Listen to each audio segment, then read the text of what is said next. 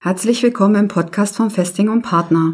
Schön, dass Sie heute wieder reinhören. Ich bin Steuerberaterin Sabine Banse-Funke und ich freue mich heute, meinen Kollegen aus unserem Büro, Herrn Rechtsanwalt Ralf Leibecker, begrüßen zu können. Er bearbeitet in unserem Büro alle rechtlichen Fragestellungen. Heute besprechen wir das Thema Entschädigung, wenn eine Quarantäne wegen Corona angeordnet wurde. Herzlich willkommen, Herr Leibecker. Ja, herzlich willkommen, Frau Banse-Funke. Schön, dass wir wieder zusammen einen Podcast präsentieren können.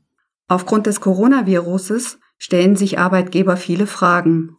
Wir haben in den Shownotes den Link zum Kurzarbeitergeld beigefügt. Der Rechtsstand der Informationen, die wir Ihnen heute geben, ist vom 18.03.2020. Änderungen zeitlich nach dem 18.03.2020 können daher nicht berücksichtigt werden.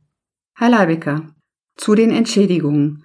Kontaktpersonen von bestätigten Corona-Erkrankten sollen in häuslicher Quarantäne für bis zu 14 Tage beobachtet werden, um eine weitere Ausbreitung des Viruses zu verhindern. Kann für diese Zeit eine Entschädigung gewährt und beantragt werden. Ja, es gibt da das sogenannte Infektionsschutzgesetz und das regelt, dass Betroffene, welche einem Tätigkeitsverbot unterliegen oder unterworfen werden, wichtig ist dabei aber, es muss angeordnet werden von dem zuständigen Gesundheitsamt und wenn sie dann unter Quarantäne gestellt werden und dadurch einen Verdienstausfall erleiden, erhalten sie eine Entschädigung nach dem zuvor genannten Infektionsschutzgesetz. Dabei ist zu berücksichtigen, dass der Betroffene nicht selbst infiziert ist, sondern dass er nur, in Anführungszeichen nur, auch unter Quarantäne aus Vorsichtsmaßnahmen von dem zuständigen Gesundheitsamt gestellt wird, weil er Kontakt zu einem Infizierten hatte. Gibt es auch eine Entschädigung, wenn ich selbst die Firma oder die Praxis schließe, weil ich oder meine Mitarbeiter Angst haben, sich zu infizieren? Nein, das ist ja eine eigene freiwillige Entscheidung und damit liegt ja keine behördliche Anordnung vom Gesundheitsamt vor, die Sie dazu zwingt, quasi Ihre Firma zu schließen. In welcher Höhe würde eine Entschädigung geleistet werden? Die Höhe der Entschädigung orientiert sich dabei am Verdienstausfall des Arbeitnehmers. Für die ersten sechs Wochen entspricht die Entschädigung der Höhe des Verdienstausfalles.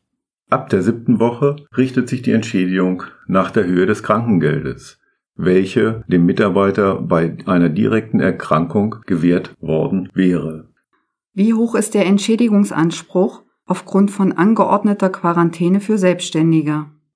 Bei Selbstständigen orientiert sich die Entschädigung an einem Einzwölftel des Arbeitseinkommens aus der entschädigungspflichtigen Tätigkeit, die hier als Entschädigungsmaßstab zugrunde gelegt wird. Das ist bei dem Selbstständigen nach den allgemeinen Gewinnerzielungsvorschriften des Einkommensteuerrechts der ermittelte monatliche Gewinn aus seiner selbstständigen Tätigkeit. Darüber hinaus sind auch Erstattungen nicht vermeidbarer Fixkosten wie Miete sowie im Falle der Existenzbedrohung eventuelle Mehraufwendungen als Entschädigung möglich.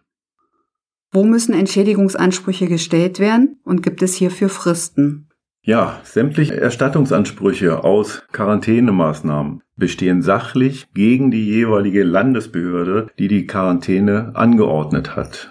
Das heißt also, das ist eben wieder Landesrecht und das ist für jedes Bundesland unterschiedlich. Das kann man jetzt also nicht einheitlich sagen und da muss man sich leider etwas durchsuchen, welche Behörde für den Antrag zuständig ist. Da helfen aber auch meistens die Gesundheitsämter weiter und können auch auf den Seiten der Gesundheitsämter die zuständigen Landesbehörden, wo der Antrag gestellt werden müsste, entnommen werden. Der Arbeitgeber zahlt während der ersten sechs Wochen die Entschädigung für den Arbeitnehmer. Das ist nochmal wichtig zu berücksichtigen. Und auf Antrag wird die Entschädigung dann dem Arbeitgeber erstattet.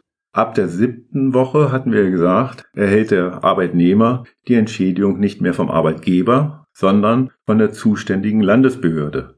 Hierzu ist wiederum ein eigenständiger Antrag des Arbeitnehmers bei der Landesbehörde notwendig. Sämtliche Anträge, die für eine Erstattung notwendig sind, sind innerhalb von drei Monaten nach dem Ende der Quarantäne oder des Tätigkeitsverbotes bei der zuständigen Behörde zu stellen. Wir gehen aber davon aus, weil in diesem Bereich die Dynamik sehr groß ist, dass möglicherweise, wie auch zum Beispiel beim Kurzarbeitergeld, hier ganz schnell neue Verordnungen in Kraft gesetzt werden und voraussichtlich auch diese Fristen erweitert werden. Aber zum jetzigen Zeitpunkt beachten Sie bitte noch die drei Monatsfrist. Kann ein Vorschuss auf die Entschädigung beantragt werden? Ja, auch diese Möglichkeit besteht. Wiederum bei der zuständigen Behörde. Auf Antrag kann dem Arbeitgeber ein Vorschuss in der voraussichtlichen Höhe des Erstattungsbetrages gezahlt werden oder auch für den Selbstständigen in der voraussichtlichen Höhe, die er als Entschädigung erhalten kann. Liebe Zuhörerinnen und Zuhörer, als Arbeitgeber können und sollten Sie die Entschädigung zur Minderung der Kosten beantragen. Beachten Sie die einzuhaltenden Fristen. Weiterhin haben wir in den Shownotes den Link zu unserem veröffentlichten Blogartikel beigefügt. Darin erläutern wir, wie die Regelungen zur Lohnfortzahlung im Krankheitsfall sind und bei notwendiger Kinderbetreuung.